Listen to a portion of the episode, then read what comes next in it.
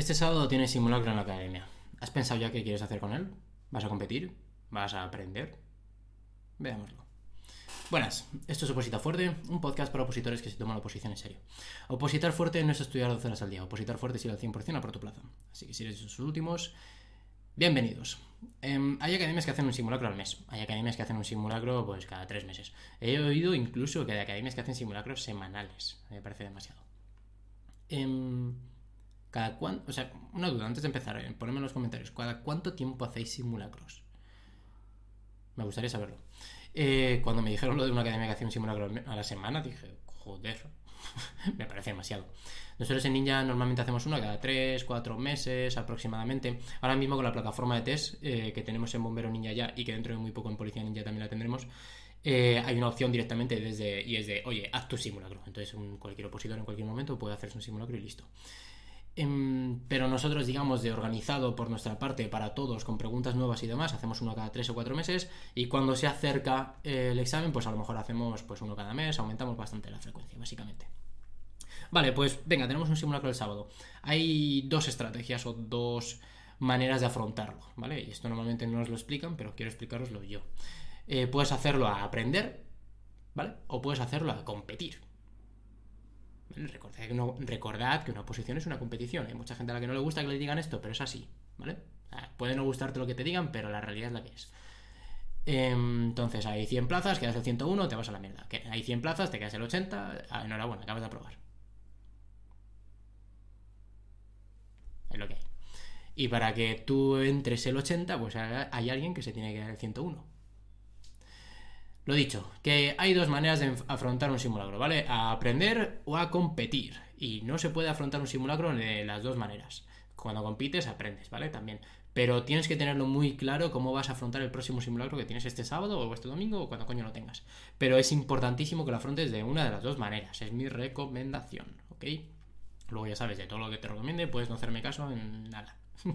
Pero bueno, igualmente lo comparto. Eh, cuando afrontas un examen, un simulacro a aprender, tu objetivo es ese, es aprender, ¿vale? Te da igual la nota, te da igual el puesto, te da absolutamente igual lo bien o lo mal que lo hagas, lo que quieres es aprender, ¿vale? Es decir, oye, la academia te acaba de proponer un simulacro, em, perfecto, voy a es una oportunidad muy buena para aprender mogollón, ¿vale? Puedes, puedes probar un montonazo de estrategias a la hora de contestar, por ejemplo, un tipo test. Puedes ver, oye, si la dejo en blanco o si no la dejo en blanco. Si soy más agresivo contestando o menos agresivo. Cuántas vueltas le doy al examen durante los 180 minutos, durante los 100 minutos, durante los 60 minutos que tengas tu examen. Em, paso una a una del, del examen a el solucionario, no sé cómo se diría. Pero bueno, la plantilla de corrección Em, de una en una o hago todo el examen y las paso luego al final. Yo esto no lo haría nunca, ¿vale? Las pasaría siempre una en una, pero oye, podéis probar. Es un simulacro de aprender, ¿vale? Nos da un poco igual. Lo que vamos a hacer va a ser probar diferentes cosas, ¿vale? Puedes probar protocolos. Oye, el día antes estudio dos horas, estudio cero horas, estudio 12 horas. ¿Qué hago el día antes? Yo normalmente suelo recomendar no estudiar o estudiar muy poco el día antes. Pero oye, hay gente que estudió 12 horas, por ejemplo, estudió muchísimo. Eh, hace nada hicimos un directo con, con, Samu, Samuel Gómez, que fue, lo hicimos en Bombero Ninja, la comunidad de Bombero Ninja, que fue un bombero de Guadalajara que ha probado hace poco. Eh, fue curiosamente, y perdón que lo, que comente aquí, eh, nosotros en la suscripción anual de Bombero Ninja devolvemos la parte proporcional que te queda del año si acabas de aprobar en la oposición, ¿vale? Entonces, Samuel Gómez fue alumno nuestro y ha sido la primera persona a la que le hemos devuelto parte de su suscripción anual porque ha conseguido el casco, así que lo primero, enhorabuena Samu. Y lo segundo, pues nada, que en el caso de Samu, esto iba, en el caso de Samu, eh, él, por ejemplo, el día antes se metió un atracón de estudio. Yo no lo suelo recomendarlo, pero él lo hizo y le salió de puta madre, así que, bueno, lo dicho. En los simulacros de aprender lo que hay que hacer es probar eso. Meterse un, meterse un atracón o descansar. Y ver con cuál de los dos sacas mejores notas. O cuál es la sensación durante el examen. ¿Qué cosas más puedes probar? Pues eh, qué haces el día del examen, paseo, no paseo, eh, protocolos de comida, protocolos de bebida. Ya sabes que tan malo es llegar deshidratado a un examen como mearte en medio del examen. Así que el punto intermedio hay que encontrarlo. ¿Cuándo lo encuentras? En simulacros de aprender. Mm, medito, no medito, bueno, etcétera, etcétera, etcétera. Se pueden probar millones de cosas, millones de cosas.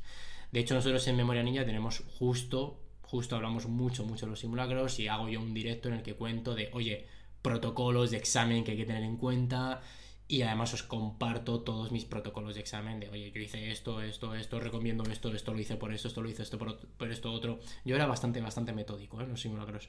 Entonces, bueno, es una de las clases que doy dentro de Memoria Ninja, así que em, ahí comparto todo. Yo es que en Memoria Ninja en general me desnudo, ¿vale? Cuento absolutamente todo. Aquí cuento un 10, 20%, ¿eh? ¿eh? Luego realmente donde comparto todo es obviamente a nuestros alumnos. Si en algún momento quisieses algo más de información de Memoria Ninja, te lo dejo aquí arriba, ¿vale? Aquí arriba y en la descripción del vídeo. El objetivo de los simulacros de aprender es eso, aprender lo máximo posible, ¿vale? Es un día de celebrar fallos. De verdad. Eh, te indican que la estás cagando. Oye, te indican que, oye, María, tía, la has cagado aquí. ¿Vale? Esto tendrías que mejorarlo. Oye, Carlos. no puedes pasar todas las preguntas al final del todo porque resulta que te han cantado los minutos y te has pasado el 10% del examen cuando habías contestado el 90%. Cagada, ¿vale? Son días de cometer cagadas, son días de probar cosas, ¿vale? de aprender de ellas y de, oye, pues implementarlo para los siguientes simulacros. Hostia, es verdad, aprendizaje. Esto no me puede volver a pasar, en el siguiente simulacro ya no me pasa. Perfecto, para eso están esos simulacros, ¿vale? Para probar, para aprender y para mejorar muy rápido para siguientes simulacros. Recordad que nuestra nota aquí nos da absolutamente igual. Me da igual que haya un 7, un 2, un 5 o un 9. ¿Vale? Lo que me importa es todo lo que has aprendido. Ese es el objetivo. Y luego están los simulacros de competir.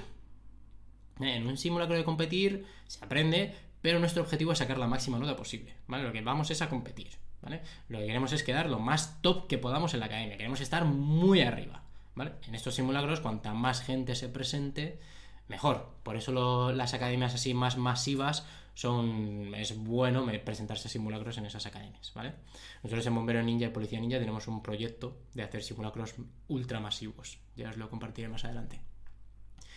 Aquí ya hay que llegar con los protocolos y las estrategias bien definidas, ¿vale? Ya hemos hecho simulacros de aprendizaje en los que ya aprendimos cuáles eran nuestros protocolos, cuáles eran nuestras, nuestras estrategias y con qué nos íbamos a enfrentar a este examen con el que lo vamos a reventar, ¿vale? De nosotros llegamos a un simulacro de competir y aquí no se prueban cosas, esto ya sabemos que funciona. Lo que vamos es a competir, a quedarnos lo más arriba posible en la nota, ¿vale? En la plantilla de, oye, esta gente ha probado y tienes que intentar estar lo más arriba posible.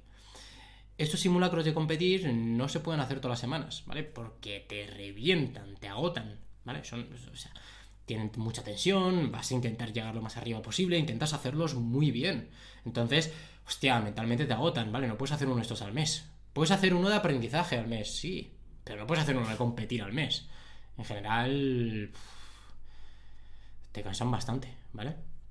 Eh, yo cuando yo los simulacros de competir, por ejemplo, para mí fueron los tres últimos no. El último, por ejemplo, no fue de competir, fue de aprender.